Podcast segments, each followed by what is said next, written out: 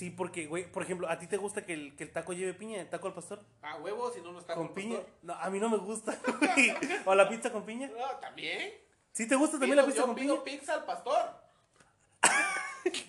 Güey, pero ¿por qué les ponen piña? A mí no me gusta. No sé, me gusta la combinación ácida. Pero ya empezamos otra vez. ¿Seguros que ya empezamos? Miren, hay gente invitada y a ustedes les vale verga. Siempre me hacen lo mismo, pariente. Yo que tú los despido. me cae A la chingada, Sí, siempre me hacen lo mismo. Ya, vámonos a la chingada.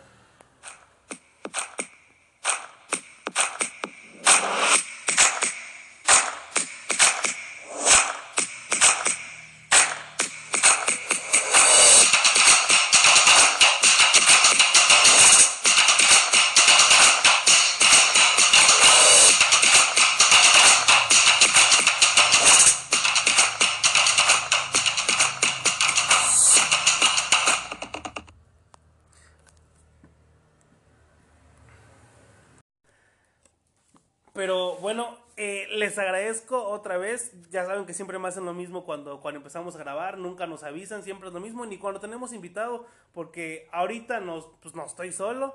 Estoy con, con mi pariente, con mi primo, primo hermano, lo que quieran. Es familia. Pero estoy con, con él y es más que se presenten solito. Órale, no, pues chido. Eh, mi nombre es Humberto Zárate Rodríguez, eh, mejor conocido como el Galán, pinche apodo de hace como 15 años, castre del barrio, y pues se quedó. Y aquí, y aquí sigue el Galán. Sí, y les digo, él, él es mi, mi primo y ahorita vamos a, a platicar con él un, un poco. Un chingo de raza aquí en, en Cuitláhuac, en Veracruz, en Córdoba, en la zona lo, lo conocen. Eh, inclusive pues, hasta gente de otros lugares por, pues, por sus posteos, por su historia, por su carisma, por...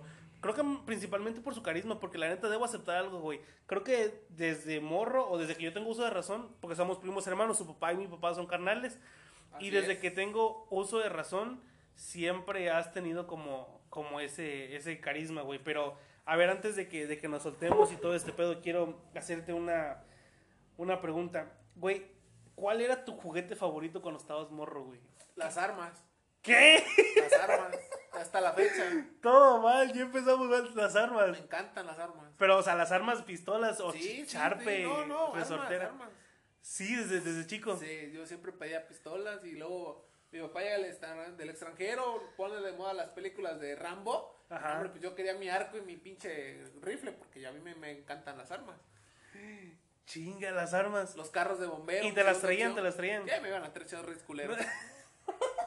mi, mamá, mi mamá siempre ha dicho, estás bien loco, yo te, te pongo las armas. No, O sea, pero nunca te trajeron, por ejemplo, ni siquiera esas las de Nerf, que son como de sí, las que aventaban láser o dardos, sí. Que incluso un día por ir a recoger un dardo a la calle casi me mató un bocho, pero bueno. Te iba a matar un carro. Un bocho, sí. A ver, cuéntanos eso, ¿cómo fue? a- disparo, el pinche dardo en lugar de pegar en el portón se va a la calle. Ah, pues barandales, ¿no? Se Ajá, sale. yo salgo corriendo, pero pues como buen mexicano no me fijé ni para la izquierda ni para la derecha y el pinche bocho venía en chinga. Mi mamá ve el bocho, pegó el pinche grito que los de los de la tele se quedan pendejos. Y pues ahí quedé enfrente del bocho como a 10 centímetros y pues hasta el chofer me pegó mi mentiza de madre. ¿no? ¿Cuántos años tenías? Ya tenía como unos 6 años. O sea, pero entonces, desde que tú tienes uso de razón, te gustan seguro lo- las armas. Y los carros de bombero. Carros de bombero específicamente. Mamá dice que cuando yo estaba morro yo quería ser bombero. Yo también. ¿Sí? Algo tenemos por ahí, estamos locos. Algo así. Piromaníacos del fuego. También, lo- los trailers me fascinan. ¿Sí? Los trailers me fascinan. ¿Sabes de qué me acuerdo yo mucho? De que, según yo en mente, siempre he tenido que te gusta manejar. Siempre. Seguro. Toda la vida me ha gustado manejar. Incluso mi pasión por las motos me llevó a caer en la silla de ruedas. Sí, sí, sí. Pero antes de que lleguemos a, a toda esa parte y todo ese rollo, ¿te acuerdas de qué hacías tú justamente a esa edad, a los 7 años? Jugar fútbol. Jugar fútbol. Y mi familia brava porque todos son beisbolistas. ¿Fuiste tú, o no? Sí, exacto. ¿Fuiste tú, Fundador de los Tuzos ¿Sí? Sí, sí, sí. Eh, a ver, cuéntanos esta, esta parte. Por ejemplo, toda la familia, y digo, pues, a lo mejor la gente decepcionada porque tú jugabas fútbol, pero pues, yo no juego ni verga. Y, to- y toda nuestra familia, güey. Mi, mis carnalas juegan béisbol, softball. Mi papá jugó, nuestros papás, nuestros tíos, nuestros primos.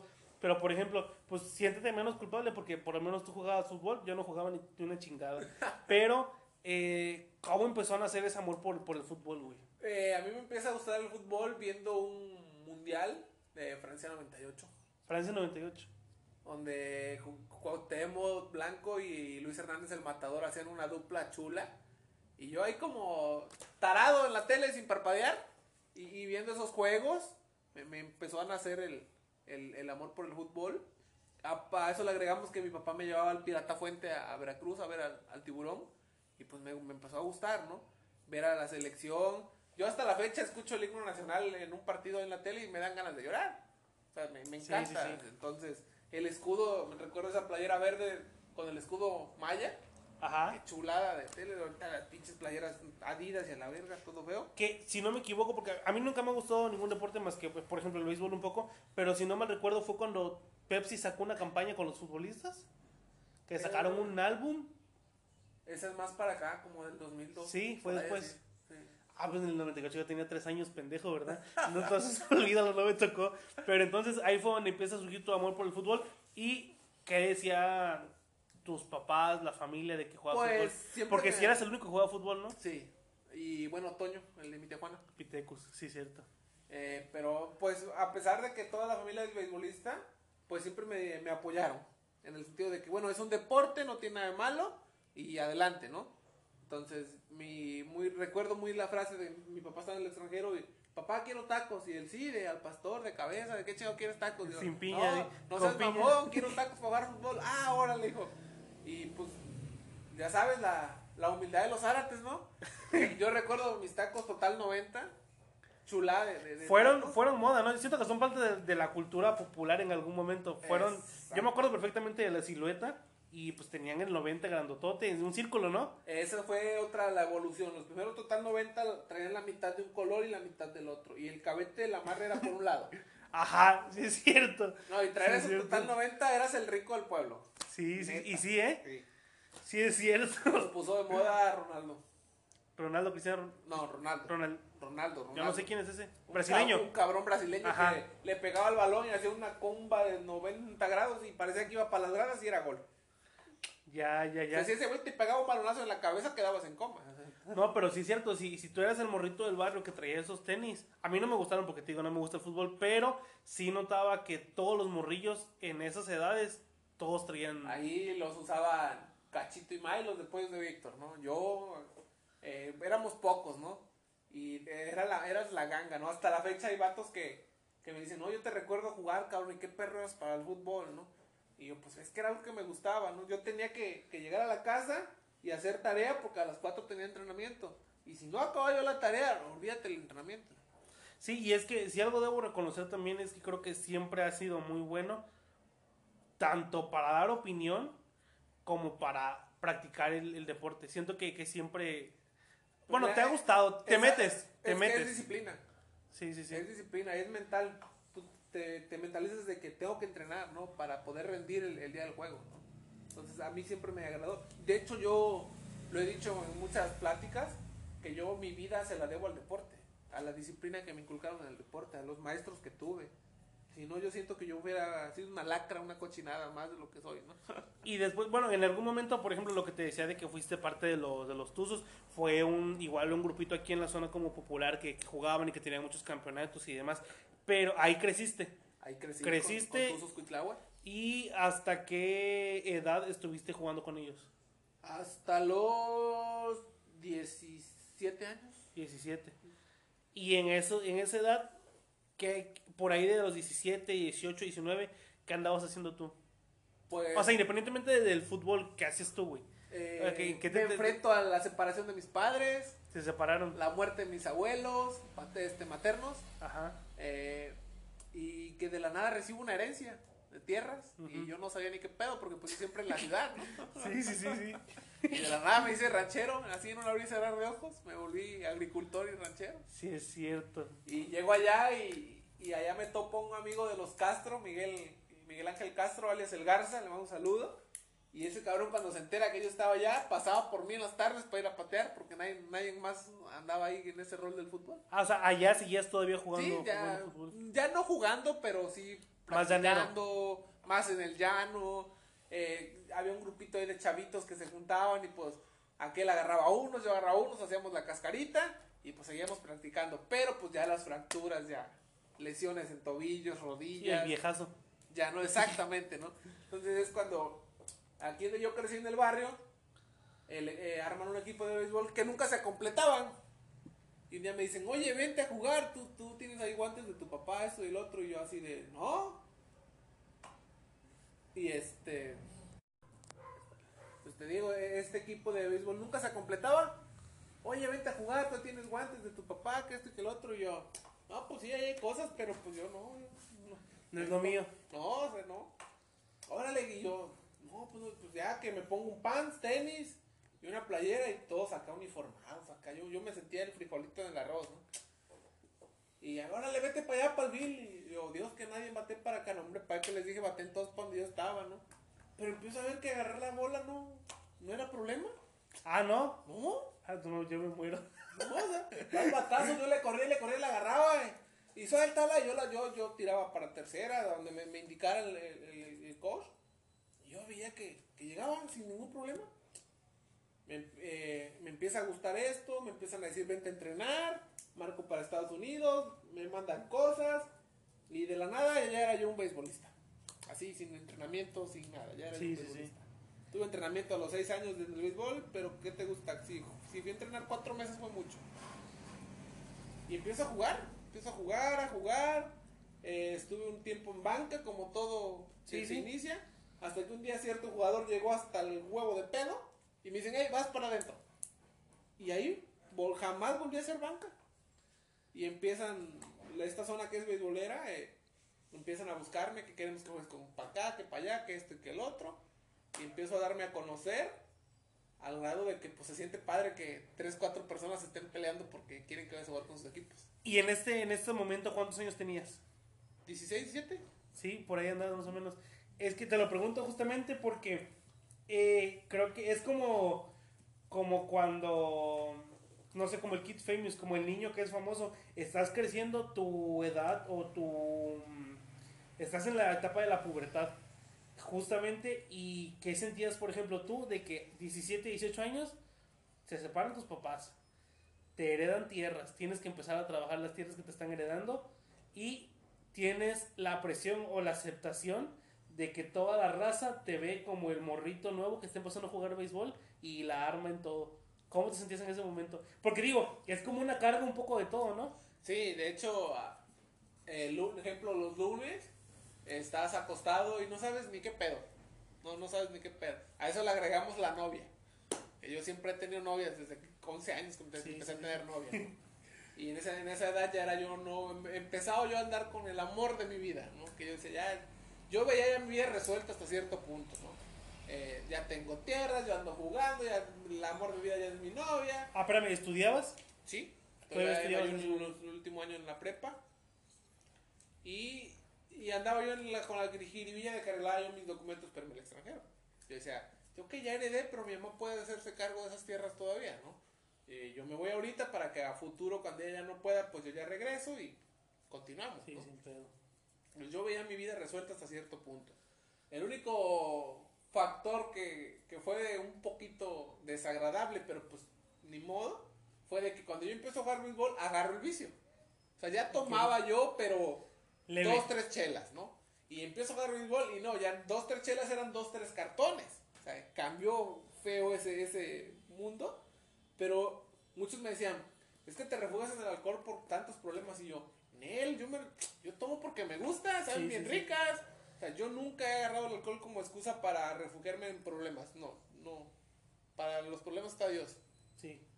No, y es que, ¿sabes qué? Sí me acuerdo bien porque, si bien, eh, creo que siempre hemos sido cercanos en la familia. Sí. Y, por ejemplo, algo que yo recuerdo, bueno, nunca recuerdo que en algún momento papá o mamá hayan dicho una chingadera como de que, ah, es que Beto toma por este problema, o Beto toma por depresión, o Beto toma por aquello. No. pero sí me acuerdo de que era como de, hijo de la chingada, y va en chinga en la camioneta bien borracho. Entonces, eh, sí, eso, o sea, como que eso sí les preocupaba, pero sabían que tomabas por, por voluntad propia y no por efecto de algún problema Problema. en caso, problema mental. Y creo que eso también es bien, a veces es bien válido porque siempre queremos relacionar que las personas consumen alcohol por algún problema, por algún Aquí, pedo. aquí el alcohol está en los genes. Los abuelos eran Sí. de carrera larga, de lado y lado. O sea, Sí. no hay bronca. Entonces yo siento que ahí, que ahí se me juntaron, ¿no? De lado y lado genes en, en el sentido de tomar, en el sentido del juego, en el sentido de las mujeres y por qué no hasta el de la chamba. Mis dos abuelos eran, eran de chamba, ¿no? Entonces, Siempre. no hay bronca. Yo en ese sentido, eh, hasta la fecha sigo regañando gente que es que me tomo porque tengo problemas familiares. ¿Qué pendejo eres, güey? O sea, Sí, sí, sí. yo he vivido un chingo de pendejadas y nunca me he refugiado en el alcohol por eso. Sí, aparte, por ejemplo, digo, eh, ayer grabé, grabé recién un episodio que se publica al rato, eh, donde pues prácticamente hablaba sobre eh, cómo utilizamos eh, pues el alcohol, chocolate, azúcar, este, cigarros para cuando nos sentimos mal, nos sentimos deprimidos o bajos de ánimo. Y eso lo único que hace pues es un poco perpetuar en nuestro cerebro ese malestar y hace que se alargue. No te, no te sirve de nada, o sea, no... no Fíjate, no cuando yo nada. ya no aguantaba yo el estrés en casa y problemas, yo lo que hacía era me daba un baño y me iba al campo. 150 lagartijas, 50 sentadillas, 14, 15 vueltas al campo. Y toda esa ira yo la transformaba en energía para correr hacer ejercicio. A la hora que pues mucha gente decía, ¿cómo vas a estar gordo, no? Si siempre estás sudando. Entonces yo conocí gente que, que tomaba pastillas, que se quisieron suicidar. Yo no me voy echándome un bonche, de- bonche de pastillas, dijera el güey de ahí del video del No Manches Frida, ¿no? Este, un día me intenté suicidar y casi me muero, o sea, yo no me veo en ese pedo, ¿no? Sí, sí, no, pendejo no soy, di. No, no, no, no. a veces me apendejo, pero Sí. no. Entonces yo siempre me refugié en el deporte, ¿no? Y topé con personas maravillosas que me enseñaron pues todos sus conocimientos sobre el deporte y se los agradezco. De hecho, creo y lo digo muy firme que parte de lo que hoy en día eres o parte de lo que hoy en día has forjado ha sido por tu PR o por tu, por tu relación que has tenido con la gente que se dedica al deporte. Porque creo que estamos en una zona que, si bien pues sabemos muchas personas con sobrepeso, también hay mucha gente que se dedica al deporte. Y hablo de fútbol, de, de, este, de béisbol sobre todo, por ejemplo, e inclusive eh, hay pues equipos pequeños o segmentos chicos que básquetbol, voleibol y todo Sí, ese rollo, sí. ¿no? Y ahorita que se están poniendo de modas que andar de biker en la bici y todo ese pedo, ¿no? ey, es padre, es padre. Sí, es una zona muy dada al deporte y creo que te digo, las relaciones que tú forjaste en su momento, aparte de por tu carisma, han sido algo que ha perpetuado hasta el día de hoy y que considero que hay mucha gente que te aprecia, como también hay un chingo, güey, que nos tira mierda y que, que es viendo gente, pero pues está bien, no le podemos caer chingón a todo el mundo, ¿no? No, mira, el- yo, al- yo siempre he estado agradecido con Dios porque a la edad de 8 años cuando yo empiezo a jugar, pues yo conozco a Roberto Moreno, ¿no? Que, que el More, que le dicen el profe, el, el More, que es un cabrón que, que tiene todo mi respeto y mi aprecio porque conocimientos deportivos tiene en un Chingos. chingo. No, no creo que no le van a alcanzar el rollo de chamacos que generación tras generación van pasando por sus manos para dar todo lo que él tiene, ¿no? Él vio en mi talento, él vio en mí muchas cosas que yo no sabía. Y gracias a él yo conocí mucha gente, me, él me lleva a Pachuca a la Universidad del Fútbol, conocí al difunto Calero, a Chaco Jiménez, etcétera, etcétera. Entonces, tú lo has dicho, tal vez mi carisma, ¿no? Yo creo que cuando me hicieron, mis papás andaban medio chacuacos y las risas. Pues yo siempre ando a las risas, ¿no? Sí, y, sí, y sí. siento que ese es un factor al que yo le caiga mal a mucha gente, que yo siempre ando a las risas. Entonces yo no tengo nada por qué estar de amargados y me encanta andar a las risas. Pero te, te voy a decir algo. Creo que eso es algo que viene bastante de, de la familia, porque apenas hablaba con mi mamá y tenemos una habilidad, o no sé si sea también una válvula de escape o una forma de refugiarnos, pero vemos la risa o la burla como una forma de desahogo también. Sí, puede ser. Totalmente, y creo que es toda la familia, desde, por ejemplo, y hablo, hablo de los hermanos, hablo de, por ejemplo, los hermanos de, de nuestros papás, tanto Juanita como, como Pedro. Al final del día, cada quien con sus altas y bajas, pero creo que todos utilizamos la risa y, sobre todo, burlarnos de las situaciones Eh, eh, para, para, pues, para que pasen, ¿no? Para que se. se fíjate salgan. que en el deporte a mí me enseñaron que ríete de tu enemigo, que, que eso lo va a, a sacar de concentración, ¿no? Yo recuerdo en los juegos de fútbol de, de salón, eh, ya íbamos perdiendo en ocasiones 4, 5, 0. Y, y en aquel tiempo se apostaba en una coca Ajá. y una bolsa de sabritas, ¿no? Y puta, cooperacha para esa coca y eso, ¿no? Estaba cabrón. Y, y a veces ese cuatro, bueno, ahí en el barrio, el que llegaba a cinco goles ganaba, ¿no? Entonces a veces íbamos perdiendo 4-0 y yo a las risas. Y a veces me decían, estás loco, ¿por qué te ríes y vas perdiendo? Y en un abrir y cerrar de ojos yo ya les empataba el juego y les ganaba. Y luego me decían, oye, estás loco. De hecho yo llegué a tener ahí dos, tres habladas con el barrio porque yo nunca jugué con ellos. cuando en, en ligas semiprofesionales, Ajá. yo siempre anduve fuera con los Tuzos. Entonces, Tuzos se mete a la liga de Cuitláhuac y te imaginas todo el barrio armando equipo, toda la porra y yo que era de ahí de la esquina, que yo siempre invitándole el vaso de agua, la caguama, yo siempre ahí, pues Sí. me voy. Y llegó el rato en el que me echaron mis habladas. Oye, qué chaquetas, qué culero, que andas fuera. Le digo, es que no es que yo quiera, es que yo pertenezco a, esa- a esta institución Sí, y sí, no puedo salirme porque sí. Entonces, le digo, no, no, no se me hace justo porque yo siempre he sido, pues, banda con todos, ¿no? Aparte, lo quieras o no, fue una institución que en su momento te formó como futbolista, te enseñó. Y les te- debo todo, ¿sí? Sí, sí, sí, bastante. Y es que, y regreso un poquito a lo, a lo de la risa, fíjate, nunca lo había visto desde ese punto de vista, pero la risa creo que a veces puede generar mucho, tanto intimidación, como miedo, como ser una válvula de escape para problemas. Y siento que eso está bien chido y te recalco, creo que todos en la familia tenemos esa habilidad de reírnos de un chingo de cosas. Y la neta... de la gente. Sí, exacto. sí, y eso nos ayuda bastante, güey, a que también los problemas no nos atañan o nos, nos lastimen tanto. Porque creo que ha sido una forma muy inteligente de, de atacarlo. Y. Y es que durante mucho tiempo, y por ejemplo, tú no me vas a dejar mentir, güey, en nuestras reuniones familiares, güey, es de que nos sentamos, comemos, pero nunca nos dejamos de reír. Y son carcajadas, güey. A mí me causa mucha gracia cómo se ríe tu papá, mi Ah, tío. sí, Que se ríe y cada vez que se va a reír se Manotea. levanta. Manotea y se levanta. Nosotros no necesitamos un payaso. O sea, no, ¿para Somos- qué? O sea, somos, somos el payaso, somos todos. o sea, no. Sí, sí. Y de hecho mi mamá siempre hace como alusión de que el día que nos lleguemos a juntar toda la familia Zárate va a ser un, o sea, pero en son de paz porque pues luego somos, después de unos chupes, pues no sé, nos ponemos... Salen las verdades. Nos ponemos raros. Pero eh, mamá, creo que a mi mamá le gusta mucho o le transmite eh, paz y alegría ver cuando estamos eh, juntos y ver cómo nos cagamos de risa, porque tiene razón, nos burlamos mucho de las personas, de la situación, nos burlamos mucho de, de los errores que se cometen. No, llega alguna prima o alguien con el novio y, y tu hombrito, tu disfiguro, tu garabato, pues causa gracia. Tu gargajillo, sí, sí, sí. Tratamos de vacilar con todo y al final del día creo que no lo hacemos con la intención de No ofender o lastimar. No. Simplemente, inclusive, creo que cuando hacemos bromas con un tercero que llega como invitado, al final del día es para integrarlo, para Y- que se sienta exacto, parte ¿no? de... Y, y ellos agarran la onda, ¿no? De que Ajá. es- estos, estos canijos Saben que es juego, ajá. Exacto, y de volada se incorporan. ¿no? Sí, saben que es parte de la dinámica familiar, ¿no? Exactamente. Y, y le entran este pedo. Sí, sí, sí. Oye, pero mira, creo que si bien hemos tenido una relación muy chida todo el tiempo y si bien nos hemos burlado de muchas cosas durante mucho tiempo, eh, creo que hubo un momento que fue un punto de quiebre para ti y creo que para toda la familia. Y cuando digo toda la familia, hablo de verdad de la familia de apellido, la familia de sangre, la familia política, incluso me permito decirlo, en tu caso hasta la familia deportista. Eh, ¿Qué pasó? Cuéntanos un poquito qué pasó el 5 de septiembre del 2014. 11. 11 de septiembre. Oh, eh, 5 de 2011, septiembre del 2011. 2011. Pendejo, dime pendejo tres veces. Pendejo, pendejo. Verga.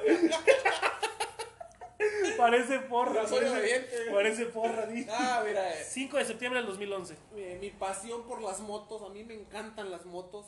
Todo tipo de moto, desde el motor más pequeño hasta el motor más grande. Hasta De hecho, soy miembro activo de un club de motociclistas. Y eh, mi pasión por las motos, pues me lleva a, a- a quedar en una silla de ruedas, en un accidente, en el, del cual hasta el día de hoy yo no me siento culpable y no me voy a sentir culpable nunca, a pesar de las críticas y gente pendeja que comenta sin saber. Me da igual y, me vale tres, ria- tres hectáreas de riata sus comentarios. Entonces, eh, ese día tengo un accidente en el cual pues la vida me cambió, ¿no? 360 grados porque eh, del accidente se deriva una luxación eh, cervical, donde pierdo la movilidad en las piernas y de la nada me veo en un, en un hospital. De hecho, tengo una historia escrita en mi Instagram donde relato todo, ¿Qué estabas haciendo ese día en la mañana? trabajando. O sea, te levantaste, tomaste café. Pasaron, bueno, yo jugué el domingo béisbol, que hasta la fecha yo llego allá al rancho Mezcala, al municipio de Carrillo Puerto, en Veracruz, y, y hasta la fecha toda la gente recuerda ese juego. Todos me dicen, ese día jugaste como nunca. Y yo, um, una semana antes había ido a buscar a mi trabajador para limpiar las regaderas de la unidad de riego. Y yo, ah, yo sabía que yo en el rancho ya no tenía trabajo como para un mes. Por la gente que, que no sabe qué pedo con esto, las regaderas, hagan de cuenta que es, es un sistema de riego que se utiliza aquí en el campo, porque ya les dije que, pues, que vivimos en un rancho, vivimos en un campo, y nuestra familia todo el tiempo se ha dedicado a esto, a los ranchos. Siembra de limón y caña. Ajá, entonces eh, las regaderas pues son un sistema Los de... canales donde se Un el sistema, agua. ajá, un- exactamente, el canal donde, donde entra el agua y pues a veces se atora la hierba ahí, ¿no? Hay que limpiarlos, darle mantenimiento, chapear, e- e- etcétera, etcétera, ¿no? Entonces yo escucho que a mi trabajador lo invitan a, a trabajar y yo me acerco y les digo, oigan, ¿hay chance? Y todos me dicen, ¿tú vas a trabajar? Si tú eres el patrón. Le digo, sí, pero yo quiero dinero y aquí ya no hay chamba, ya gracias a Dios ya despedimos las siembras. Ah, me voy a trabajar. En lo personal, yo iba con un miedo, porque yo nunca había trabajado forzadamente. Yo decía, me va a dar hasta fiebre de las pinches madrizas que nos van a pegar aquí. ¿Y cuál fue mi sorpresa? Que se empiezan a enfermar de, grip- de, de fiebre los de allá. No aguantaban las, las chingas de- del trabajo. Y yo como si nada. Yo trabajé toda la semana. El domingo jugué. Excelente, maravilla. Tengo cual más recuerda el juego.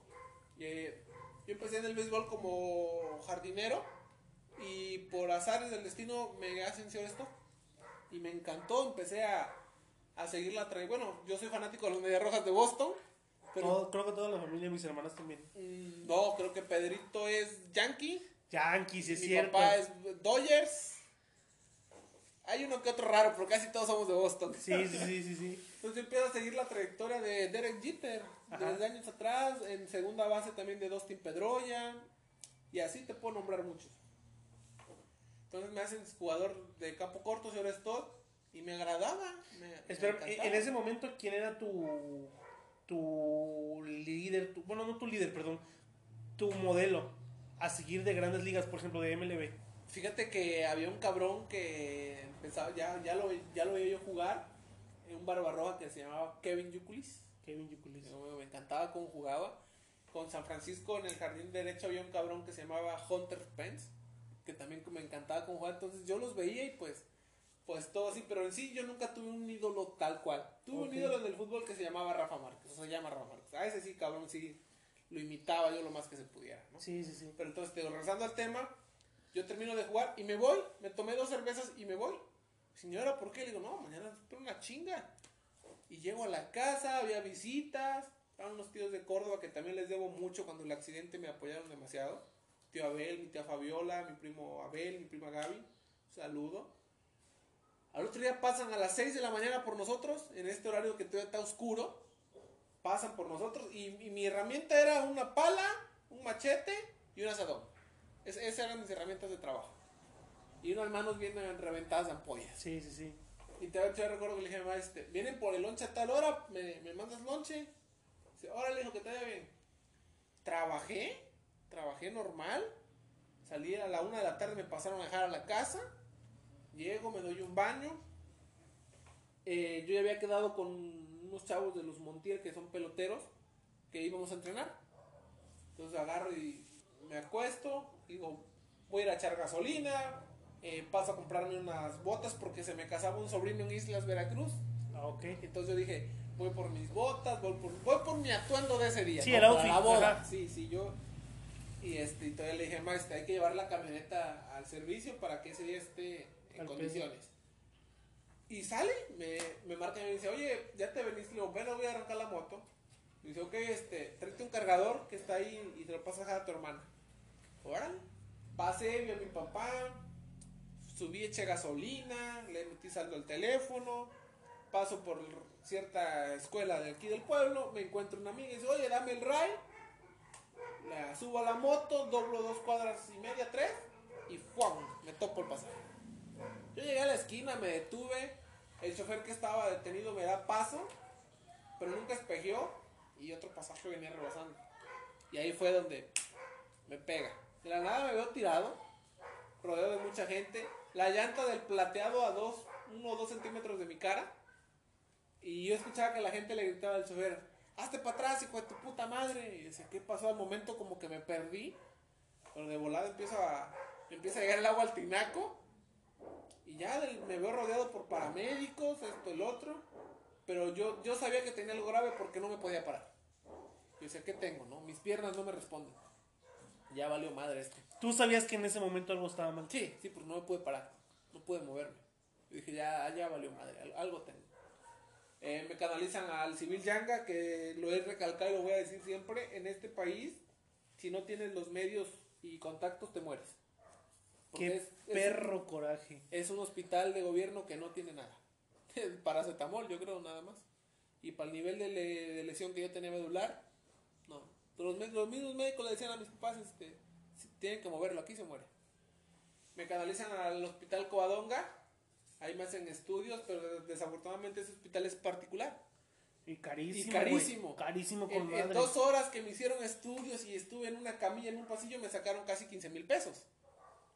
Entonces, ahí con esos estudios supieron lo que yo tenía, que tenía una luxación en las cervicales. Para lo que no saben qué es una luxación, es como cuando se te zafa un tobillo, pero pues acá es más delicado, ¿verdad? Y pues ya con palancazos, llamadas, que esto y que el otro, pues me mueven a, a Veracruz. Que mi familia dice que nunca va a olvidar porque llegando a Córdoba estaba un aguacero que el agua les llegaba a las rodillas. Digo, mi familia no es una chaparrita, y decía, no, Sí, sí, sí. para que ya el agua les haya llegado a las rodillas, estaba cabrón el aguacero, ¿no? Llego a Veracruz, ya me estaban esperando alrededor como de 9, 10 médicos. Y empiezan a, decir, ¿no? Y, el doctor le dice a mi mamá, este, venga señora, yo me acuerdo que le dije, hey, no, a ver, aquí de una vez hable, ¿no? Ya que, se acabe la incertidumbre, ¿no? Y en el Covadonga me fue a ver mucha gente de Cuitláhuac, que la voz se corrió así, rápido. Es que es a lo que iba cuando, cuando te decía que creo que tu carisma a mucha gente le ha llegado y llegas a caerle, a caerle bien a muchas personas. Eres muy agradable. Entonces siento que en ese momento fue una noticia que fue como de room, como que como una onda expansiva que se regó muy Paralizó rápido. al pueblo. Sí, bastante, La honestamente. Y por ejemplo, y nosotros como familiares tuyos cercanos, eh, no dejaban de haber mensajes, hey, es cierto que pasó esto, oye, que, que Beto tuvo este accidente, que Beto aquello, ¿cómo está? Y ahí estaba, y recuerdo perfecto que eran llamadas, llamadas al teléfono de papá, oye, que, que, que pedo con el hijo de Humberto, que, que pasó esto y esto más. Sí, eh, fue, fue algo fuerte, ¿no? Entonces, eh, en Veracruz, pues de volada, dijo el doctor, ah, sí, ok, tienes una luxación y pues ya no vas a volver a caminar. En ese momento yo sentí que fueron allá al Polo Norte, se trajeron una tonelada de un iglú y ¡pum! Me dejaron caer. Me, me bloqueé y yo dije, ya valió madre. Y- Pero físicamente, ¿qué, qué sentiste en ese momento? O sea, si bien dices que sentiste como, como un iceberg, como algo frío que te cayó encima, ¿qué, qué, qué era lo que sentías en ese momento? ¿Qué Impo- pensabas? Impotencia, más que nada, ¿no? Decía, ya valió madre porque todo lo que yo he forjado deportivamente, ya chingó a su madre, ¿no? Sí, el terreno, todo. Eh, todo, todo. Entonces yo decía, ya valió madre. Y mi primera reacción fue decirle a mi mamá, este, no gastes, no gastes nada, nada, ya que me cargue la chingada, me muero. Ya, no gastes nada. Te dejaron un ranchazo y le vas a pegar en la madre por mí. No, no, no. Que morir más ya para la casa, muero en la casa. Y yo vi las lágrimas de mi mamá y dice, no, hijo, estás mal, te vamos a salvar.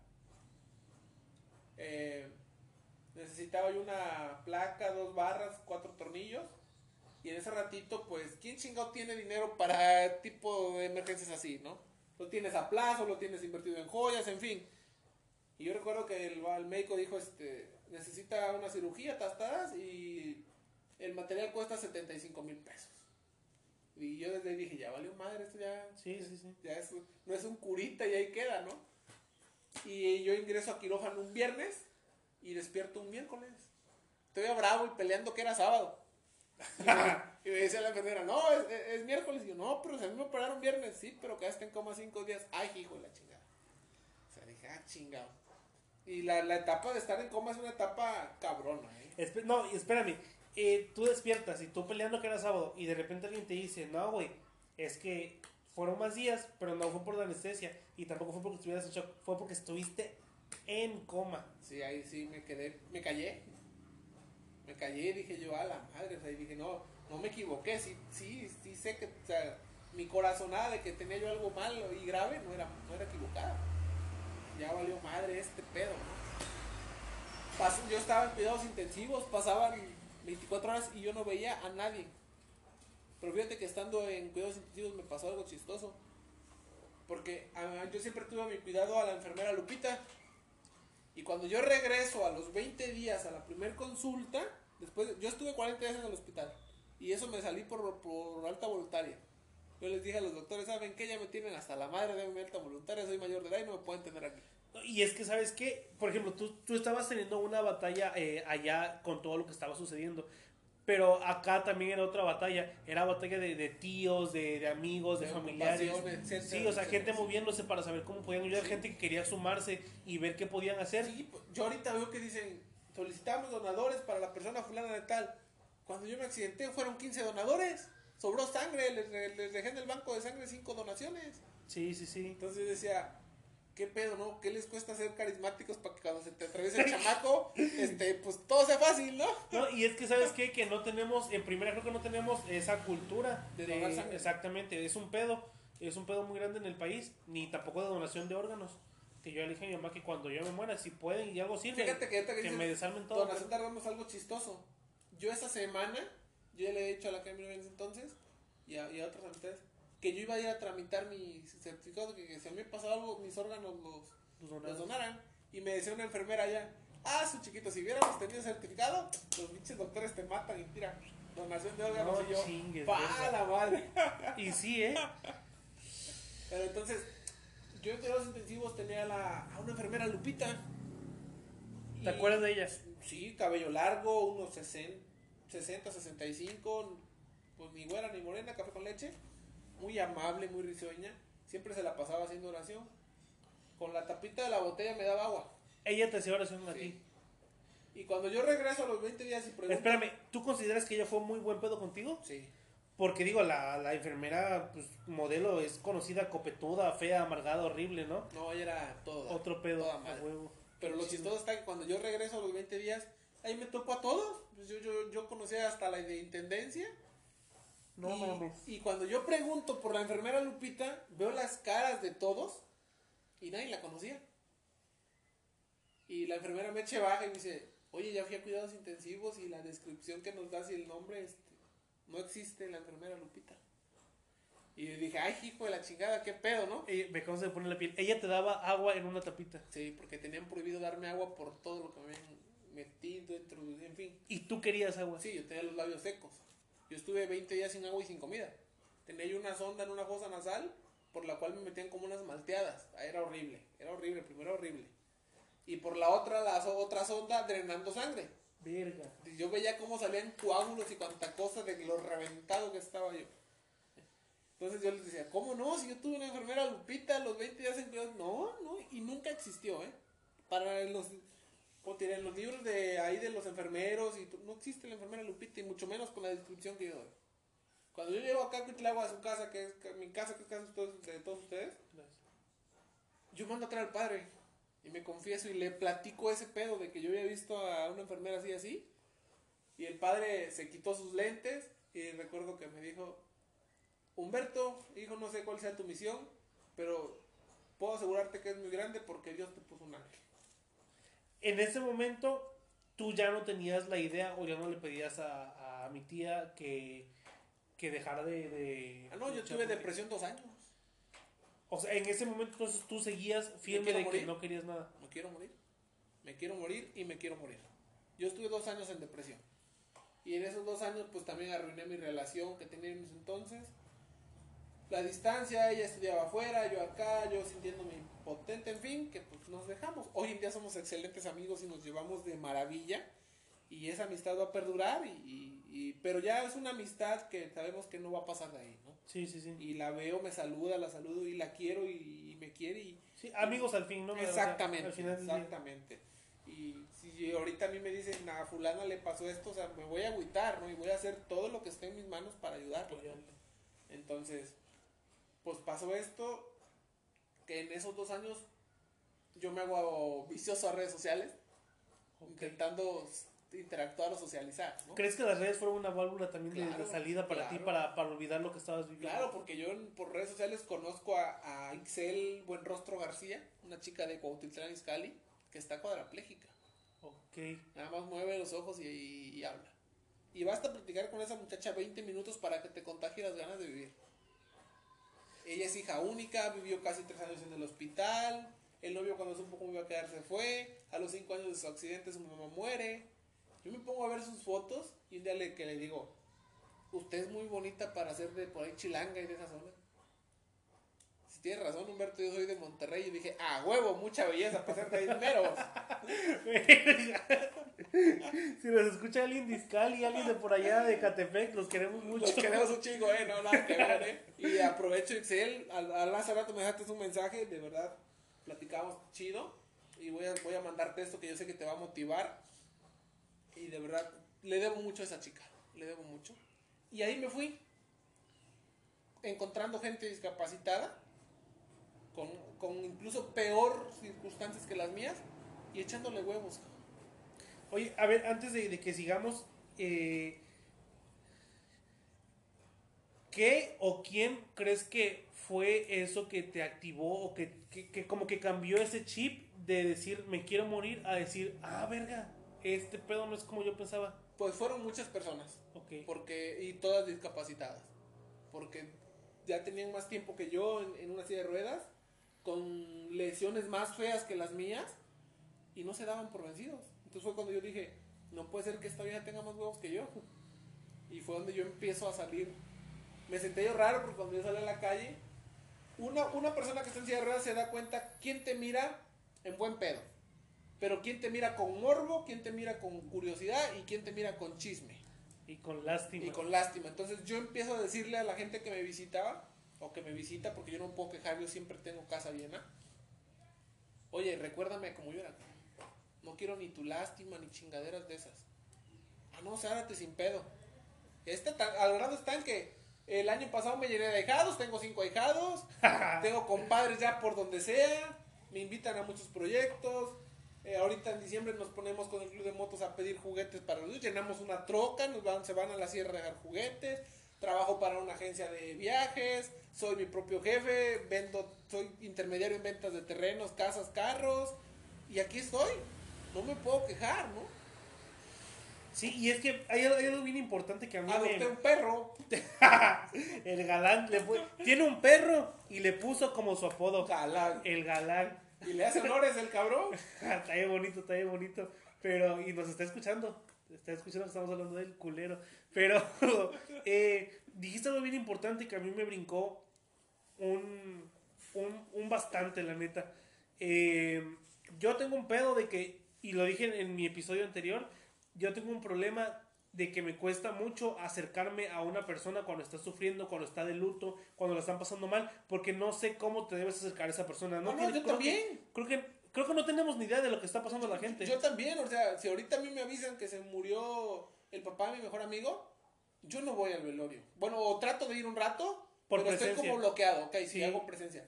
Pero las palabras de consuelo caen a la semana o a los 15 Sí, días. es que es difícil, es bien difícil, la neta. Ya lo vivimos, se murió nuestra tía, mi tía Juana. ¿no? Y cuando mi papá me habla y me dice, este hijo, se murió mi hermana, pues yo escuché a mi papá bien agüitado, ¿no?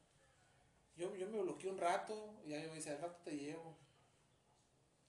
Puedes preguntarle a Adriana, a Karina, a Alejandra, a Manuel, ¿cuándo yo les dije algunas palabras? Nunca. Nunca.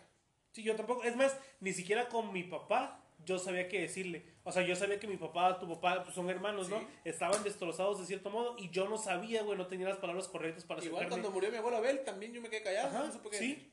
Exactamente, como que de una u otra forma A mi te... papá le dije las palabras como a los tres meses en una que echamos chelas. Sí, yo a papá también, sí, es que es difícil, güey, es un pedo difícil, pero eh, a lo que iba es a, a que, por ejemplo, a mí me cuesta mucho decirlo o externarlo o estar con alguien cuando estoy en una situación así, pero creo que está muy cabrón que tú hayas encontrado comunidad en personas que tenían la misma situación que tú y que esas mismas personas te hayan demostrado que pues que literal no es como que se acabe o como que cambie la vida, sino que empieza una vida diferente, pero la vida sigue. Entonces, Sí. eso está cabrón, güey, eso está cabrón porque es una comunidad, güey, que a veces vemos como minorizada, pero puedes decir que la misma comunidad con capacidades diferentes te ayuda a ver las cosas diferentes. Exactamente, sí. Eh, y fíjate que es un mundo, el estar en- con una discapacidad es un mundo, que mientras no te pase algo o no tengas a alguien allegado que le pase algo, no lo ves. No lo ves. Y andas pajareando y viviendo tu pinche vida y no te das cuenta. Eso le comentaba yo al médico, fui hace 20 días al médico al que me operó. igual le mando un abrazo al doctor Ever, al, al tocayo Ever Humberto Alfaro Pachicano, que si tú lo ves no das un peso por él. Es un cabrón de un metro y medio, chaparrito, el sueño pelos parados, pero es la más chingonada que hay en Veracruz para la columna. Ok. Entonces eso me decía él, no Humberto, yo te veo muy bien, yo te vi morirte y mira cómo estás ahorita, cabrón. Échale, sigue echando ganas, tocayo. Y es un médico que ya no me trata como su paciente, me trata como un, un amigo. Un igual. Se pone a echar relajo, cotorrea y se le olvida que me está consultando. O sea, y, yo digo, qué padre, ¿no? Que, que se creó este laxo entre el médico y yo porque, pues es bonito, ¿no? Y así te puedo nombrar mucha gente y me, me buscan para muchos proyectos, me buscan para esto. Me encanta hacer labor social. Que fulano necesita una silla de ruedas. Ah, ahorita a ver cómo chingado le hacemos. Hago un video con poco gente y se le compra la silla de ruedas. Y eso es de siempre, ¿eh? porque quiero mencionar algo, no, no fue a raíz de que Beto tuvo el accidente o de que Beto tuvo esta situación. Eso desde toda la vida yo siempre he visto que Beto ha sido una persona como muy noble y de muy buen corazón, que se preocupó por las demás personas y empatiza muy bien. Les digo, nos reímos de todos. Pero también creo que tenemos esa parte de que Beto empatiza súper chido con la gente y siempre, siempre está ahí para ayudar a los demás. Pero hay algo que también mencionaste que, que a mí me brincó en algún momento, ahorita no digo, pero en algún momento me hizo mucho ruido. La gente es mierda, la gente es culera. Ah, sí. Y si hay mucha gente que, que te mira y tú entiendes el morbo de la gente cuando te está viendo, entiendes la lástima. Y por ejemplo, me pasó una vez en Querétaro cuando yo vivía allá, de que me subió un elevador y en el elevador iba un, un morro, un vato como de unos 20 años yo creo, eh, ruedas, pero de esas que la manejan con, con palanquita que Ah, tiene automática. De motorcito.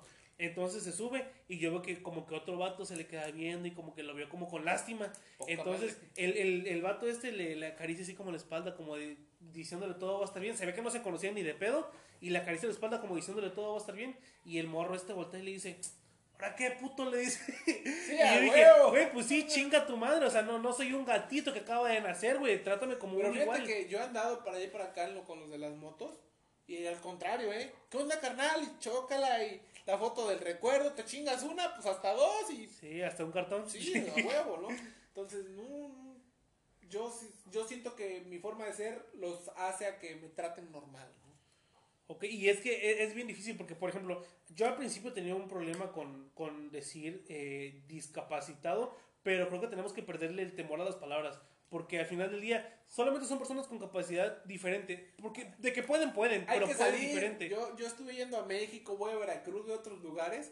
Y hay una cultura tan más chingona que mis respetos. Sí, sí, sí. La gente se detiene, pásale, paran el tráfico, te ayudo. ¿Qué pedo? Llegas a un restaurante, quitan sillas, esto, el otro. Está chingón. A mí me lo dijo hace un tiempo un tío Rubén Castro en paz descanse. Me dijo, hay que irse a otro lado, donde no nos conozcan. Yo llego a la playa aquí, nada más aquí a Veracruz. Hasta ahí me da el presupuesto. y, y de volada me gusta la- mi, mi piña colada o algo así por el estilo. Y el trato. Y al fin jarochos, groseros. Sí, sí, sí. Hola, cuñado, pásale para acá. Chinga tu Eh, madre, pendejo, sí. órale. Y, y te sientes a toda madre. ¿eh? Y de volada identificas a los foráneos, no vamos a decir nada porque podemos ofender. Sí, sí, sí. Entonces, identificas a los foráneos y están ahí con su cara como que todo les huele a pedo. Cara de perro, sí. Todo les huele a pedo, como si te hubieran echado una cagada y no se hubieran ido a limpiar. Y dices tú, bueno, ¿qué pedo con estos cabrones, no? Y mi respeto, yo tengo amistades por todos lados, y incluso países. He creado amistades de otros países. Y, este, y nos dicen, oye, bueno, tengo unas amistades de Uruguay que las muchachas me dicen que soy un churro. ¿Por? Y yo, yo también les dije, oye, espérame, ¿por qué? Acá en mi país, churro es una fritura de harina con azúcar. Sí, me estás coqueteando, me estás Y diciendo me dicen, flaco. y dicen, no, amigo, acá en mi país churro es que estás bien guapo, que estás bien Ah. Y ah, chingada y ya madre, cambia sí. el pedo. no. Sí, soy, soy un churro. Entonces, eh, me, me encanta ese punto de que no las conozco ni las voy a conocer en persona, yo creo. Mi respeto, son mujeres hermosísimas. Pero te contactan, ven tus historias, ven todo el pedo. Y desde allá donde, donde están, te mandan toda la buena vibra que pueden. Y eso está con madre, la verdad. Yo me rodeo de mucha gente así, positiva. Cuando yo salgo y alguien me mira feo, últimamente he agarrado la frase de decirles, ¿qué onda? ¿Se te perdió alguien como yo? Y les sonrío. Sí. Y algunos de, no, no, disculpa. Otros de, no, es que te veo y, y mira, ¿no? Me ha pasado que he ido a oficinas gubernamentales, algún trámite, y ya cuando acabamos el trámite me dicen, oye joven, yo, yo te quiero felicitar. me han traído enfermos y discapacitados, huelen mal, mala presentación, se están dejando morir. Y mírate tú, en guayaberado, camisa de manga larga, bien presentable, bien aperfumado. Y mi mamá les dice, ah, no, señorita, es que él siempre ha sido así, ¿eh? Él siempre, siempre. Podían Sí, invitarlo a la vuelta de la casa, a la- un convivio con tacos que todos iban contentos. Y él, bien bañadito y bien presentable. De ahí surge el apellido de Galán, la neta. El apodo. Sí, sí, sí, de- de- del apodo, perdón, del apodo de Galán, de que siempre, siempre andabas tirando rostro y todo ese pedo. Pero tú mismo lo dijiste, güey. No siempre fue así. Eh, no siempre tuviste la cara para, para mostrarle a la gente cómo te sentías, para mostrarle a la gente una buena cara, para sonreírle al que te ve culero. Eh, y la neta, qué chingón que, que veas. eh, porque digo, eh, infraestructuralmente hablando, hay un pedo en, en el país de, sobre inclusión, sobre integrar a las personas eh, con capacidades diferentes. Eh, pero, ¿cómo, ¿cómo crees tú que sobrellevaste esos dos años, güey? Esos dos años de, de depresión, de pasarla de la chingada. ¿O ¿Qué? ¿Fuiste con un psicólogo? ¿Te ayudaste tú solo? ¿Crees que Me con tu trajeron al familia? psicólogo y el psicólogo salió y les dijo, no, si Sara te está bien, está loco, pero está bien. El psicólogo le hace falta a ustedes para que lo puedan entender. Verga, verga, verga. Y es que, y sí, e- esto estoy totalmente de acuerdo. Yo siempre he dicho que si nuestros papás fueran al psicólogo, nosotros como hijos nunca necesitaríamos terapia. Nunca, nunca, porque... Yo nunca he necesitado terapia, al contrario, yo me ando terapiando a la gente.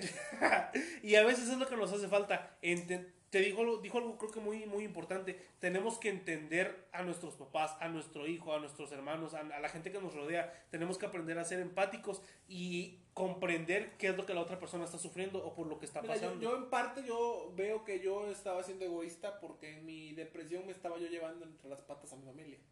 Y dije, no se vale, ¿no? Yo tengo una hermana más pequeña que la amo. Y dije, no se vale, ¿no? Entonces, ni pedo. Y si ellos quieren empujar esta silla de ruedas, pues yo encantado, vámonos. A huevo, a huevo, a huevo. Y fíjate que a mí, a mí me sorprendió muchísimo también la, el cambio que, que diste, porque pues si en algún momento yo llegué a escuchar o yo supe pues lo- los malos ratos que tenías cuando recién ocurrió el accidente, y si bien no te lo digo, es algo que constantemente platico a veces con mis papás o con mi familia, la capacidad que has tenido, no para salir adelante y no también para superar la depresión, la capacidad que has tenido para generar relación post accidente, porque creo que has generado buena relación, has sabido hacer negocios. Yo considero que eres un hombre de negocios, güey. Y yo la neta, yo, y yo te lo he dicho, yo, yo no veo lejos de que el hecho de que tú tengas tu agencia de bienes raíces, güey, porque eh, eres un cabrón con eso y, y creo que eres el pionero y lo haces muy bien. Eh, creo que en redes sociales también eres una persona que está muy activa y que sobre todo creo que entiendes por lo que tú pasaste y quieres que las demás personas no pasen por lo mismo. Porque cada vez que veo tus posts o cada vez que leo algo de lo que escribes, porque a Beto le gusta escribir, para la gente que no sabe, Ay, la hago de poeta. a Beto le gusta escribir, entonces cada vez que veo que escribes algo, veo que lo haces desde el corazón y tratando de que las demás personas entiendan que no son los únicos que se sienten así. Ah, Ese es el mensaje, que no son los únicos, o que no somos los únicos, somos un mundo. Eh, hace un mes aproximadamente fui a conocer a Córdoba una chica, no voy a decir nombres, ni, ni ella no tiene foto, nada, porque ella todavía está en ese proceso de la, de la vergüenza, de la pena. Pero ella me decía algo importante, ¿no? Y fíjate, ella está en cierras por negligencia médica, de una apendicitis. Verga. Entonces, ella me decía, es que yo no subo fotos ni nada porque yo siento que soy la única en silla de ruedas. Y le dije, no, corazón, somos millones. Yo sigo muchas chicas, hay una chica de Estados Unidos, ahorita se me fue el nombre, está guapísima, está en silla de ruedas, tiene a su hija, es- está chula, tiene sus fotos en trajes de baño. Entonces yo no puedo presumir una foto en traje de baño, pinche panza fea que tengo. Pero hay mucho, entonces yo le hice ver ese punto de que es un mundo de personas en sillas de ruedas. Y, va- y cada vez, día a día somos más. Sí, y, y al final del día, ¿sabes qué? Y de lo que- cuando te hablaba de la inclusión, creo que es muy importante porque creo que es importante cambiar la infraestructura de los países para que todos tengamos acceso. Y no hablo nada más de calles, hablo también de restaurantes, de lugares, de, de parques. Bueno, otros lugares, y voy- y voy a hablar de México, ya hay lugares donde ya hay playas con accesos a discapacitados, ya hay tables con accesos a discapacitados, ya hay restaurantes bar con Sí, acceso a primero lo discapacitados. primero, sí. Entonces digo, mira, los de los tables, nada, pendejos, dijeron los discapacitados, órale, aquí está el bar, ¿no? Entonces, eh, hay muchos lugares que mis respetos, yo he, he ido a estadios y tienen su área para discapacitados. Y es un trato tan amable, muy aparte de que están haciendo su trabajo, tú ves, ¿no? Que le, son personas que les gusta ayudar y atender a personas discapacitadas. Sí, y, y, que la gente también entienda, o sea, independientemente de que haya la infraestructura, que la gente también entienda que, que eres una persona igual que todos los demás, que eres persona, güey. O sea, es lo que, lo que a veces tenemos que entender que es bien difícil entender que eres un igual a todos los demás que tienen los mismos derechos, las mismas necesidades Tengo y que deudas, vas a mandar a chingar a su madre a la misma gente como lo hace una persona que anda caminando. Eso es bien importante y sobre todo a mí me molesta mucho. A mí, por ejemplo, me molesta, me molesta, por ejemplo, mucho que, que la gente eh, caiga como en este eh, loop o en este lapso de, de que son pobrecitos o que son personas, eh, ah, por, por así que se tiene lástima, o que son angelitos, güey. es una, Una mamada, güey. Eh, Y es una forma de subestimarlos muy culera, güey, la neta. Siento que es una forma de discriminación. Discriminar no nada más es no permitirle la entrada a alguien, güey. Es una forma también de Fíjate que ahorita discriminación. yo he estado agarrando eso y he empezado a hacer bulla de que fulano de tal te invita a que le des like a su página de su comercio. Y yo les pongo, si no tienes acceso para discapacitados, no voy a ir y no te voy a dar like, cabrón. Me huevo. Acondiciona tu comercio tal cual, ¿no? Sí, sí, sí, porque si me estás invitando es para que yo tenga el acceso ahí. Y si no A me lo estás dando, ¿cómo? Exacto. Y ya muchos, oye, buen punto, ¿no? Que sí, que ya tengo en proceso la rampa. y ah, perfecto, chido y éxito, cabrón. ¿Por qué? Porque no soy el único. Nos visita mucha gente en silla de ruedas, andaderas, bastones, incluso carreolas. Entonces, es justo que en es- haya muchos cambios. Como sociedad necesitamos un cambio ya. Los necesitamos, nos Sí. surgen, nos surgen un chingo y sobre todo porque creo que México ha vivido un rezago de las personas con capacidades diferentes. Digo, si existen dependencias como Teletón, que pues no mames, pero existen dependencias como esas que tratan o que según eh, hacen su esfuerzo por ayudar, que pues chinguen a su madre, pero, pero si hacen su, su esfuerzo, creo que nunca es suficiente porque no nada más es tener un lugar para terapias, también es hacer que la gente comprenda que debemos incluirlos en las pláticas, en las bromas, en la conversación. Tienen que ser parte de una conversación y de esta manera incluirlos en la sociedad, güey. Pues mira, o sea, tú lo has dicho, mi carisma, que soy muy llevadero, me gusta esto y aquello. Pues ahorita, primero Dios y todo sale bien, pues vamos a incluir, a, a- participar en la política. O sea, hay un partido político que me hace la invitación para cierto cargo político y pues yo encantado, ¿no? Me siento más útil. No, y eso es bueno porque creo que ahora vas a poder ser alguien que, bueno, si es que, que se da la oportunidad, vas a poder ser alguien que no está como ciudadano, sino vas a ser parte de la gente que, que toma decisiones, de la gente que cambia las cosas. Y es una buena oportunidad para, para empezar a generar cambios de acuerdo a lo que mejoras. tú... Exactamente. Eh, hacer las mejoras correspondientes para que las personas que sufren lo mismo que tú sufres lo puedan vivir de una forma diferente, correcta y que sea más, más leve de sobrellevar. Sí, porque... mira, se, tiene que hacer ya porque desgra- desgraciadamente, aunque se escuche feo, en este pueblo existe esa palabra del caciquismo. Hay gente que se siente dueño de las calles, hay gente que se siente dueño de estacionamientos adecuados para personas discapacitadas y necesitamos cambiar eso ya. Hay gente que, que son de los que dicen nada más mi chicharrón truena, cabrón. Sí, sí, sí. o piensan que nunca les va a pasar nada. Y necesitamos cambiar eso ya. Y, y es- y está cabrón. Bueno, después de un pequeño eh, inconveniente que tuvimos, quiero hacerte una pregunta. ¿En algún momento tú te has sentido eh, sobreutilizado por otra persona para, para sentirse bien ellos mismos? Porque siento que mucha gente eh, utiliza a las personas con capacidades diferentes para para lucirse o para, para mencionar algo. Sí, mira, aquí la pregunta te puedo responder sí y no. Ok. Ok, ¿Por qué? Porque yo sé que, que eh, a lo mejor vino un grupo de cinco personas, pero de esas cinco personas, cuatro sí vinieron de corazón.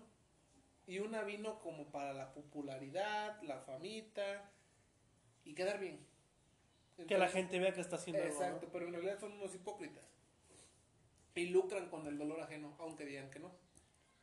Y aquí en Cuitlagua hay muchos casos. No, y chinga tu madre si tú eres de los que hace eso. Si, si tú eres de los que lucra con el dolor ajeno, si tú eres de los que te vas a, a tomar una foto para que la gente vea que estás haciendo algo bien, vete, vete a la verga, güey, vete a la verga. Y al final de, de cuentas la gente va a agradecer lo que estás haciendo bien, pero no deja de ser una gatada porque no sabes lo que la persona está sintiendo cuando tú eliges tomarte una foto junto, junto a él o junto a ella. La están pasando de la verga y es algo en lo que pues no te das cuenta. Lo peor es grabar a esa persona y decirle que diga tu nombre y que te, te no mencione 10, 20 veces y te que quedaste bien. Eh, honestamente, que poca madre. Porque yo he ayudado gente y a mí me enseñaron que lo que hace la mano izquierda no lo sé para la derecha. Y yo he ayudado gente, pueden revisar mis, mis cuentas eh, en redes sociales y no hay fotos de eso.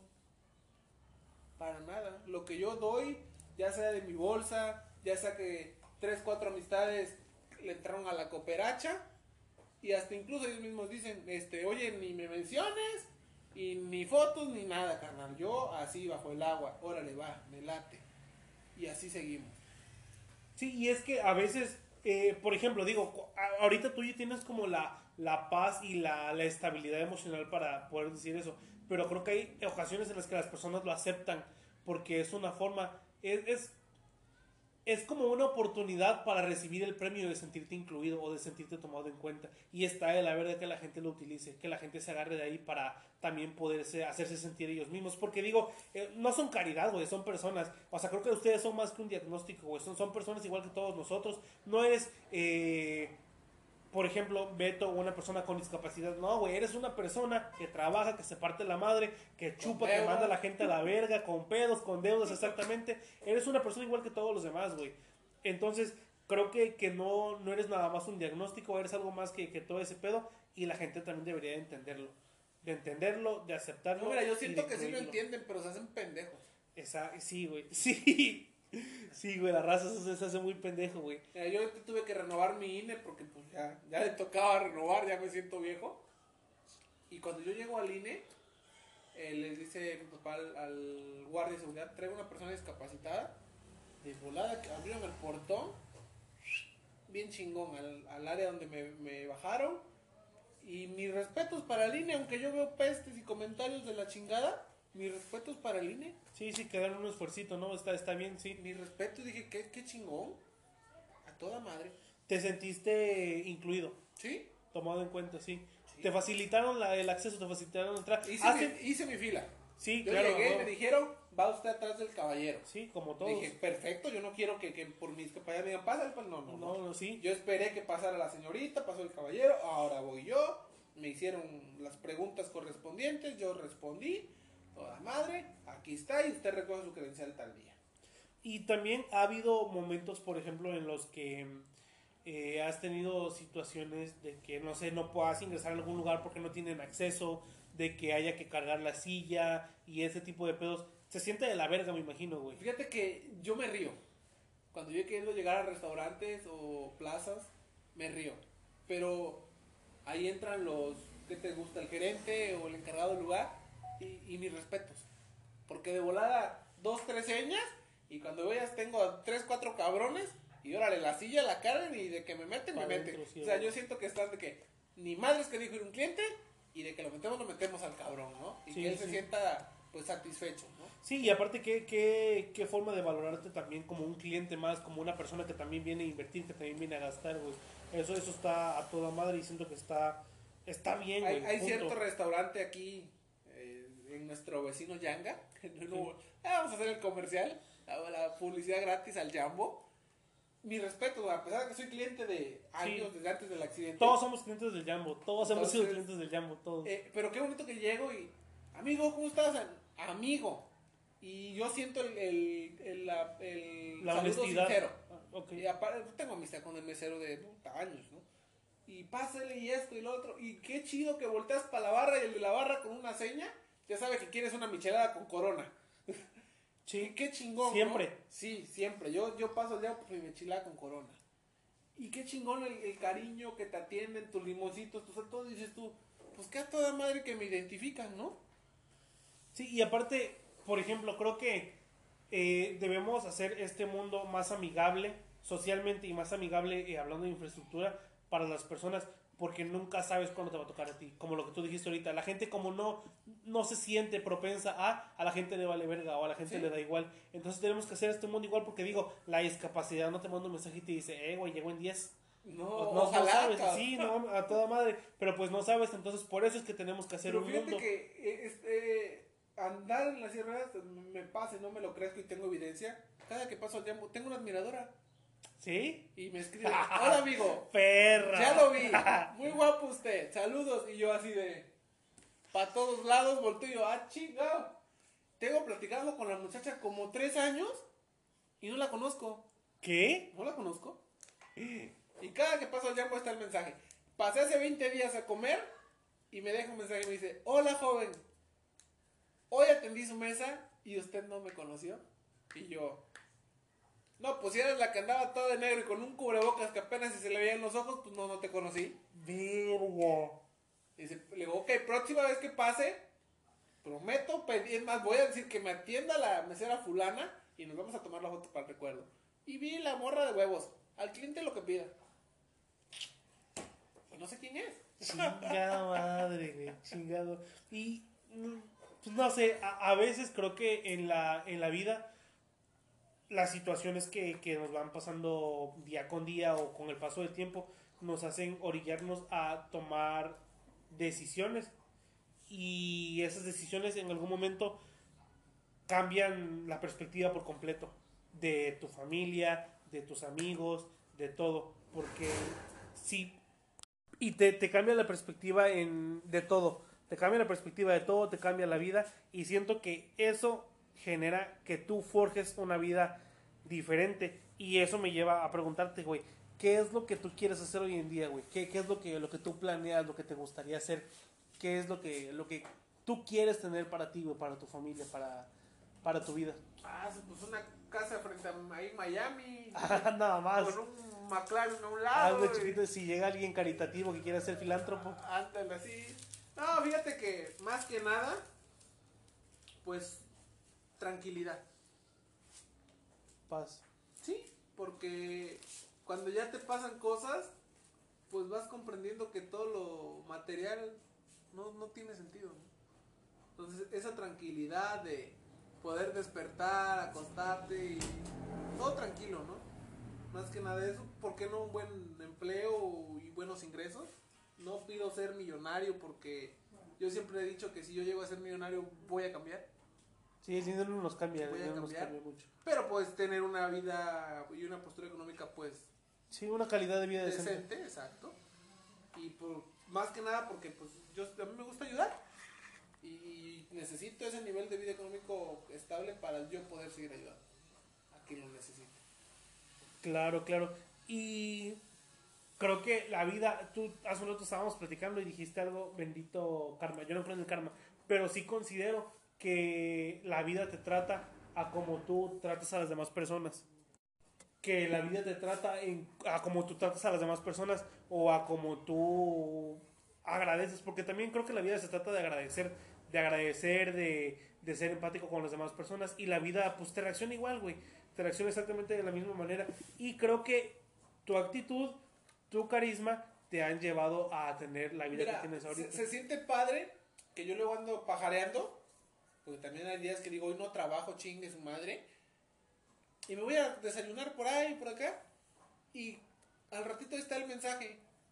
Hola amigo, coincidí con usted en el restaurante fulano, me dio pena hablarle, pero qué padre que anda usted para acá. Yo me lo imaginaba distinto, y ahorita que lo veo, pues nomás porque usted platica que tiene una discapacidad, pero parece que no tiene nada. Yo así de, ah, caray, ¿quién era usted? Yo estaba en la mesa de al lado, así, oh, sí. Y así conocí a una señora Yanga, Beatriz Gordillo, que hoy nos llevamos bien. Y cuando quiero hacer algún comida o algo, pues voy a su depósito a comprar chelas, me da buen precio. Y, y así nos conocimos por internet y un día coincidimos en, en un lugar desayunando y surgió la amistad. Y qué padre, ¿no? Que la gente te identifique, aunque tú no te des ni cuenta. O yo soy de los que digo, paso desapercibido, ando como que bien tranqui, y no es cierto. La gente te tiene bien ubicado. Sí, bien sí. Y aparte, yo creo que la gente relaciona persona en silla de ruedas, persona que está deprimida, persona que la pasa mal, persona que tiene esto, que tiene aquello. Pero pues no, güey, o sea, es totalmente diferente. De hecho, a mí la primera vez, y pues yo, pendejo, soy pendejo la neta, pero era más antes. Pero en algún momento mamá me dijo que no, que me contó tu tía que ayer es este, que Beto se empedó, no sé qué. Y yo dije, ¿qué pedo? ¿Cómo que se empedó? Beto chupa. Tomo. Ajá, ah, verga. verga. Y dije, Beto, Beto, Beto toma. Y dije, no mames, qué pedo. Me sacó de pedo, pero dije, eres un pendejo, güey. Pues claro que toma. ¿Por qué? Porque pues es una persona normal, güey. Pues no, ve tu abuela, no mames. Es una persona igual que todos, pendejo. Entonces, Sí, mira, pero yo Cuando quiero la- aclarar el punto. Me gusta tomar, pero no es algo que lo hago diario. sí, sí, sí. Es, Un evento, una fiesta, un juego de béisbol. O sea, es meramente de convivencia. me enrolo y Sí. a convivir, ¿no? Claro, y cuando claro. no puedo tomar, si mi disposición está a invitarles, pues órale. No, y si te, y si te quisieras emplearte también por puro gusto, pues también, ¿cuál es el pedo, güey? La Ah, gente no, tiene que valer verga, sí. veces y lo seguiré haciendo. Sí, güey, a la gente no te paga el chupe. Pero. Ey, a lo- tocaste un tema muy, bonito, un punto. Me dice, hay gente que se atreve a decirme, es que eres un borracho. Oye, mi hija de tu puta madre, con perdón de la palabra, trabajo todo el puto año. Claro, Y no me dices trabajador, Sí, ¿verdad? Pero me exactamente, en juego tomando y ya soy un borracho. Me pasó con cierta personalidad de aquí, de Cuitlava, de una ranchería, y voy a decir nombre de Maguey, pero no voy a decir el nombre de la señora. Y le dijo a mi papá, Mina, no se ve bonito que tu hijo esté tomando, pero ¿a quién le fue a decir? Al mula de mi papá. y mi papá le dijo, ah, chingado, ¿por qué no? ¿Qué, qué tiene? No, es que no se ve bien que, que, que, que, el chamaco esté tomando una silla de ruedas. Y mi papá, pues, por lógica, la mandó a la chingada. Sí, obvio, ¿Eh? obvio. Y ¿cómo no me lo dice a mí para yo también mandar la chingada a su madre? Es que es, es a ¿Qué lo le que- pido a la señora? Nada. es a lo que la gente se arriesga y lo que, lo que me caga y lo, lo platicábamos hace un rato, lo que me molesta es que la gente, por ejemplo, te ve chupando o echándote unas chelas en un juego y la gente parece meme, ¿no? Parece, perdón, este, albur chupando chela. Te ve, te ve chupando chela, güey, en un, en un partido o algo así y la gente dice, Oye, ah, verga. Chela, Juana, Rosa, ve todo el mundo. Y la gente dice, güey, les digo que de todo se burla esta gente. Pero la gente dice, verga, es un borracho, o verga, no se ve bien, o verga esto, ve aquello. Mientras que no dicen, chambea un chingo, ayuda a la gente. Que digo, no necesitamos el reconocimiento de los demás, No, ¿no? no, no, no, no. Pero la gente siempre ve dónde te puede meter el pie para tirarte mierda. Yo, yo le he dicho a mucha gente, en este trabajo que yo tengo, a los 50 años estoy ciego y con artritis. Sí, sí, sí. Sí, y la gente, te digo, no ve... La gente ve lo que quiere ver, siempre. Y la gente se hace pendeja para reconocer. Pero mira, tan bonito es que me he topado en los juegos de béisbol señoras, señores, matrimonios, eh, señores que fui chambelán de sus hijas, o en algún momento fueron mis suegros, en fin, este, más probable eso, ¿verdad? Y qué bonito es que lleguen. Humberto, qué gusto de verte, no me imaginé encontrarte aquí, canijo. Eh, A ver, tráete una, te chingas una chela, y yo, dos, tres, y ya se armó el cotorreo. Y pasan 10, 20 minutos y ya llegó otro, y ya llegó otro, y cuando me doy cuenta tengo un círculo más grande que la mesa redonda del Rey Arturo. Y yo siempre, eh, incluso le digo a mi actual pareja, yo estoy haciendo las cosas mal. Si yo estuviera haciendo las cosas mal, la gente me mandaría la chingada. Pero día a día son más los que se me suman. Ahorita se enteraron que voy a incursionar en la política y la ayuda está llegando solita, sin necesidad de ir a tocar puertas. Y yo vuelvo a lo mismo. Yo estoy loco, yo soy el que, bueno, loco sí estoy, pero yo soy el que está haciendo las cosas mal. No, para nada. Si yo Aparte- estuviera mal, eh, eh, la gente no me buscara. Yo lo veo así. Sí, y aparte esto es una consecuencia, como te decía un principio, de, de lo que tú haces. Y en algún momento tú necesitaste la ayuda y la vida, la gente te da ahora la oportunidad de que tú seas esa persona que pueda ayudar. Y si en la política todo te sale bien, pues a toda madre. Pero es mismo consecuencia, güey, de, de la vida. O sea, la vida te da la consecuencia ahora de que tú puedes ser alguien que ayuda desde una forma diferente, güey. Pues es que, como me dice la persona que me buscó, que va a ser nuestro candidato, es que hemos ayudado, yo sé que tú has ayudado. O sea, esta persona está tan informada y enterada de todo lo que yo hago, que vuelvo a lo mismo. Yo aparentemente nadie sabe, pero sí, sí se enteran, ¿no? Sí, sí, sí. Entonces me dice, Zárate, bueno, él me dice más Humberto, me dice, Humberto, si hemos ayudado con dinero en nuestra bolsa, sacrificando tiempo, gasolina, etcétera, etcétera, pues imagínate con dinero del gobierno, ¿no? Teniendo los recursos, canijo. Bueno, pues claro, va, se puede ayudar más. Claro, claro, se puede y se debe, Y se güey. debe. Y se debe, güey, porque la gente, la gente es lo que necesita, gente que nos viene bien. Y digo, esto no es una campaña política, simplemente No, no, es hablar de, eh, pues, el, el diario vivir Pero, de o sea, que todos nosotros. me, me invitan a un juego y si yo sé que el equipo lo trae una persona que pues es de bajos recursos y que le gusta el fútbol, el deporte, perdón, pero pues no tiene, yo paso de aquí, le paso a mi compro una caja de pelotas y se las llevo.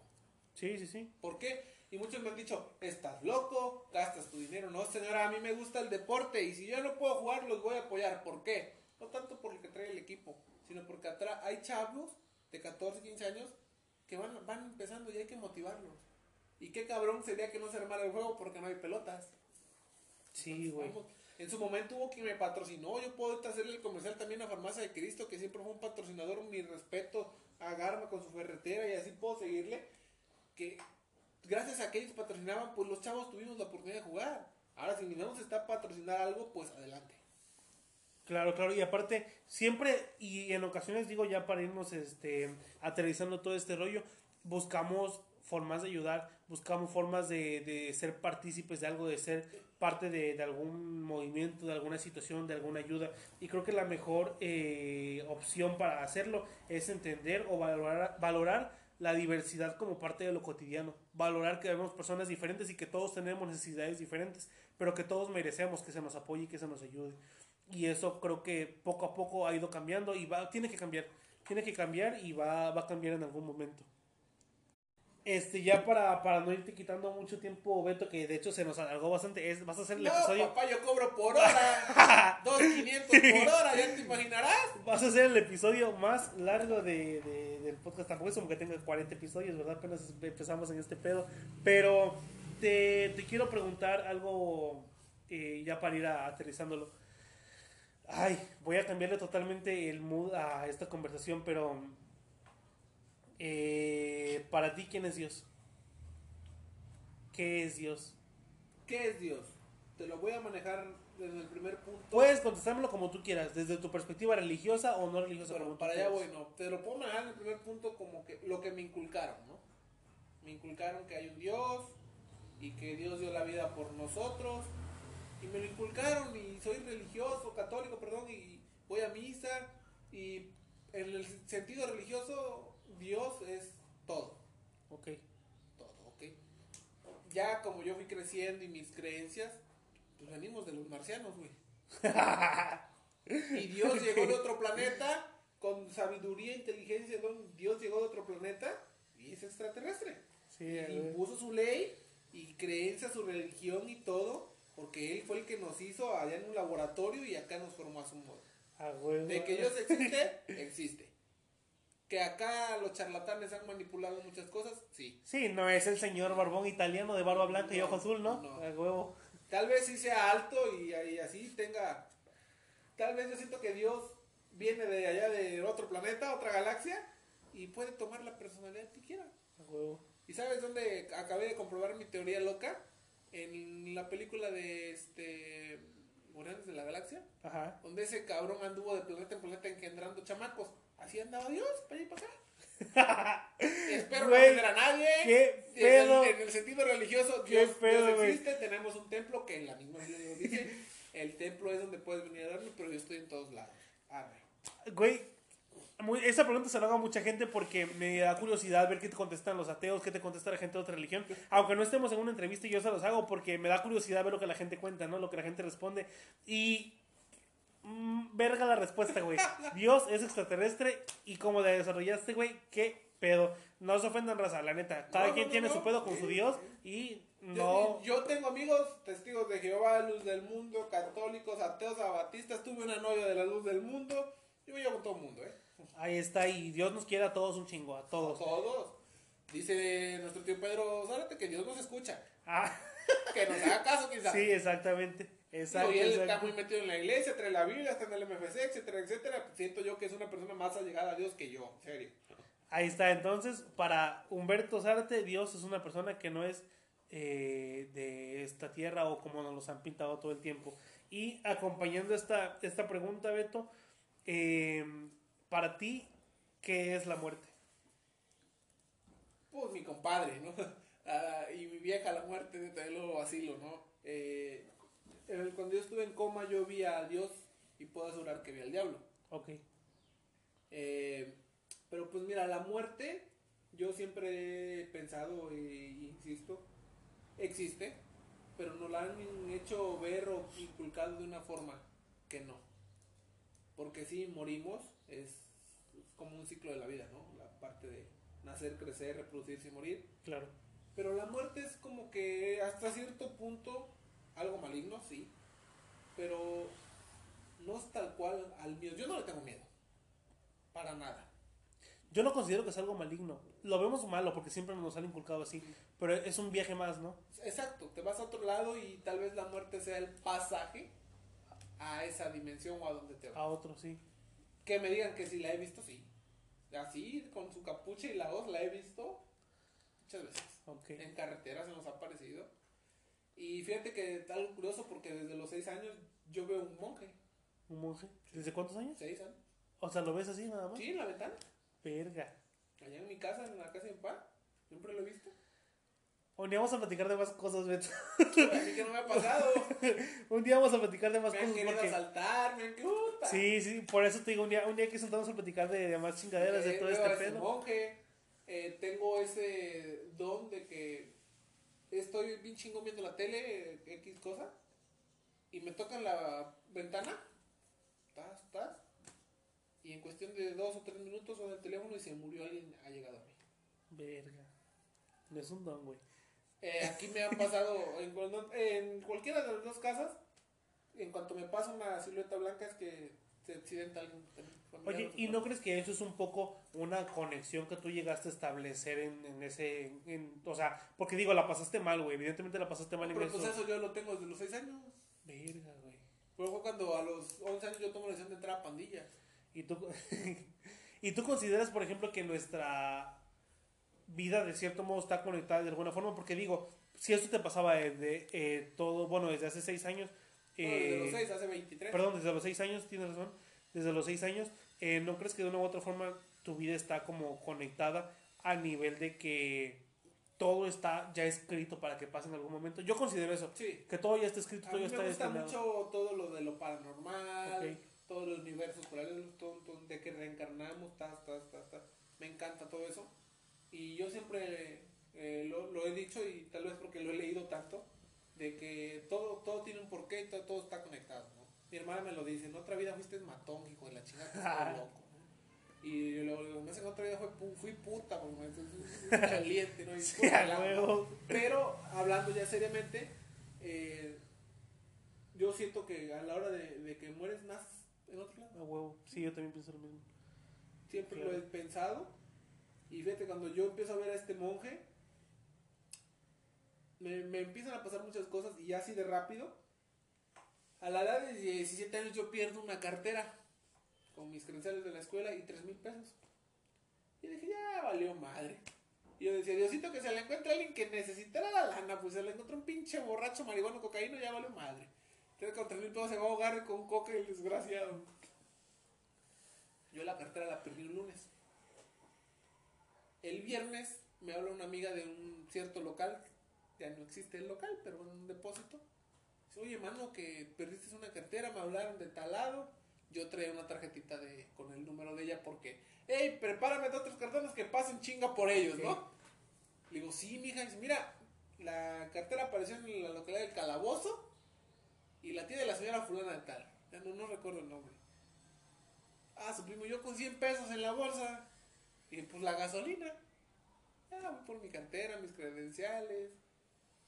Y traía yo ahí unas cosas bendecidas. Hasta la fecha traigo billetes de juguete bendecidos, un escapulario, una imagen de la Virgen. Que esa la traigo desde uff. Que yo recuerdo cuando el accidente, bueno, ya otro, eh, la sacan la cartera para ver mis datos. Y yo vi la imagen, fue lo primero que vi. Ok. Bueno, entonces ahí voy. Llego a la gasolinera, acá arriba, paso carretas. Y estaba una de esas que les dicen las húngaras que te leen la mano, ¿no? Ok. Y me dice, amigo, te leen la mano. Y digo, señora, usted quiere dinero y yo no traigo dinero. Y me agarra la mano y me dice, tú vas por algo que perdiste. Y, la vas a- y eso que perdiste lo vas a encontrar tal cual como tú lo dejaste. Y yo, pues como lo ubico, bruja. Ajá. Y pa, todavía mejor me pasó un vecino y me dice, no les hagas caso, son charlatanes. Digo, a ver, me, me- me voy a guiar para acá. Pagué el combustible, me, Y ya que me dice, a ver, pues, ay joven, ten mucho cuidado porque te tienen envidias. Y yo, señora, pero qué chingado me van a envidiar, mire, estoy todo flaco, escurrido y no tengo nada. No, ten cuidado, y ten cuidado porque está cerquita la envidia. El- Y insisto, vas, dime si no, si, dime si te estoy mintiendo, vas por algo que perdiste si yo, no, pues sí.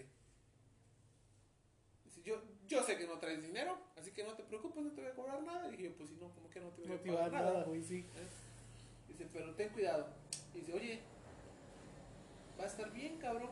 muy difícil, me dijo, muy difícil que te hagan algo. Digo, ¿por qué? Tienes las venas cruzadas. Y yo, pues sí, no me chingue, las venas andan para todos lados, Sí, ¿no? sí. Dice, no, mira, tú no entiendes de esto, pero tienes las venas cruzadas. Cuando te quieran hacer algo no van a poder. No, pues gracias. Yo llegué, eh, conocí unas amistades ahí en esa ranchería. Oye, mija, vengo buscando. Ah, sí, hay para allá y pum pum. Pariente, cuando yo llegué, una casita de teja muy humilde. Estaba la señora con un platote de frijoles, una salsota de cajete y un pedacito de bistec. Y me estaba y me, me hizo agua la boca cuando los vi. Porque para los que no me conocen, a pesar de que yo anduve para allá y para acá y crecí, a como te puedo comer, comer, que también me chingo mis frijolitos, a Sí, huevo. sí, más de ranchito, Sí, de- de bracero. en bracero a toda Una madre. jota sí. aguacate adentro. Miren, si escuchan algo raro, vale madres, ya estoy harto de andarlo parando a cada rato. Ya se fue el vendedor. Es normal, es normal que esto me esté pasando porque pues ya saben que estoy grabando y no lo voy a detener. Aparte ya se fue el vendedor. Entonces, entonces, cuando yo llego ahí, ya me identifico y la señora me entrega mi cartera y yo la abro y todo estaba tal igual a como yo lo tenía acomodado y por obra de brujería ahí estaban los tres mil pesos. En la misma cartera, exactamente Sí, igual. sí. Ya que la señora me dice, la encontré en el camino fulano, yo sí, por ahí pasé tirando cajas de limón. También fui chalán de una, una empacadora. Ok. Jesús, yo me sentía soñado. Le dije, paso, todo mi dinero, ¿no? La señora me invitó a comer, me senté a chingarme mi platito de frijoles. Y ya para. Para cuando ya me venía yo que, que le regalo 500 pesos a la señora, no los quería. Y ahí fue como donde yo comprobé que todavía hay gente honrada. Y pues ahí se los dejé, me vine y yo decía, no puedo creer que mi cartera apareció con todo y nada. No le hubiera costado nada a la señora agarrarla, sacar la lana y tirarla. Sin pedo. Huevo. Sin pedo, pero eh, eh, ojalá todos fuéramos así todavía porque eso de cierto modo perpetúa las ganas de querer seguir siendo buena persona y te lo transmiten un Y chingo. fíjate que con lo de las venas cruzadas, ya para, para no aburrirlos, un día en un juego llegó cierta persona y me da una cerveza. Yo soy muy desconfiado y la única vez que confié, pues terminó en una silla de ruedas. Verga. Y no me agradó que la cerveza venía destapada. Ok. Y yo la agarro, y primo cuando yo la agarré, la cerveza explotó. De abajo, digamos, de donde se para al fondo, Ajá. se, se, se abrió así y se cayó todo. Ah, se desfondó. ¿Sí? Y entonces, ¿y ahora qué? Y empezaron, ah, venía quemada, agitada, que no sé qué. Yo, de esa- ¿qué te puedo decir? De la persona que me la dio, eh, pues no confío nada en esa persona. Sé que me habla por pura mera hipocresía. Ok. Y de hecho, cuando la, la cerveza reventó, así en lo que fue el- la base de la cerveza, había como un polvo blanco. Chinga tu madre. Después esa persona, como vio que se había reventado, llegó con otra que aparentemente venía tapada, pero no, no me iba a agarrar de pendejo, yo sé cómo viene tapada una cerveza. Yo la agarré y lo que hice fue ponerla en el cartón. ¿Quién se la tomó? No sé. Pero si algo he leído es que dicen que cuando el mal es para el ti y alguien más lo- no le pasa nada. ¿no? Sí, sí, sí. Y yo así soy, eh, muy, muy desconfiado. Sí, sí, sí. Mira, si, si bien yo no creo la verdad mucho en la brujería y esas cosas, sí creo que hay energías buenas y malas y creo que hay gente que tiene buena vibra y gente malvibrosa y eso pues te lo transmiten siempre, güey, la neta. Pero igual, como les decía, ah, güey, nosotros podemos alargarnos platicando hasta de la caca de los perros. podemos hablar de cualquier mamá y nos vamos a entretener un chingo. Pero ya, para irnos despidiendo, dos preguntas y te dejo. Eh, si tú tuvieras la oportunidad de que Dios viniera y te dijera, eh, güey, ya te vas a morir mañana, porque Dios habla como de Monterrey, ¿no? Pero que te dijera, ya te vas a morir mañana y tienes la oportunidad de escoger eh, un animal para reencarnar, ¿qué animal escogerías? Ay, pues chingada madre tú. Buena pregunta. ¿Qué animal escogerías? Puta, pues si renazco con un perro, pero pues que me, me mantenga Paris Hilton o por A ahí huevo. así, ¿no?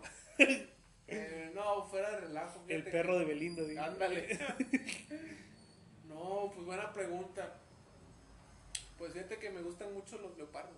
Los leopardos. Sería buena opción.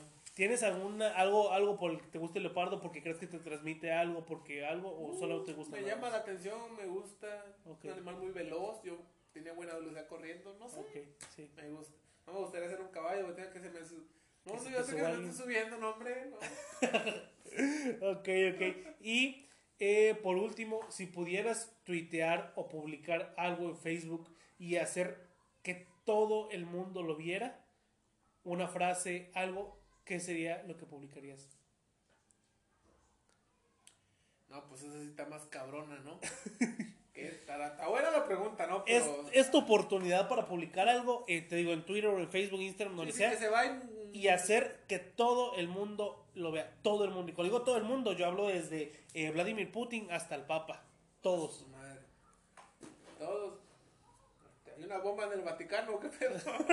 Esa la van a ver todos. Sí, sí, sí. No, fuera de relajo, este. Pues estaría bueno tú, pero. No, pues ahí sí me agarraste así en, en la pendeja.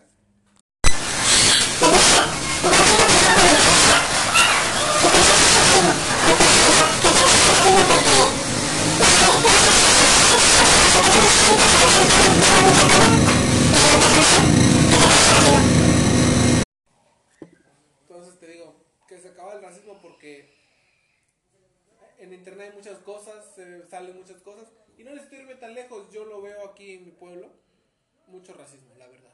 Discriminación. y discriminación. Entonces yo, yo sí le, yo posteré eso y que llegara a esos países potencias o a, a grandes líderes de, de- de otros países no sé, científicos, no sé, que hicieron esa vacuna, que se la pusieron a toda la bola de culeros racistas, porque todos somos iguales.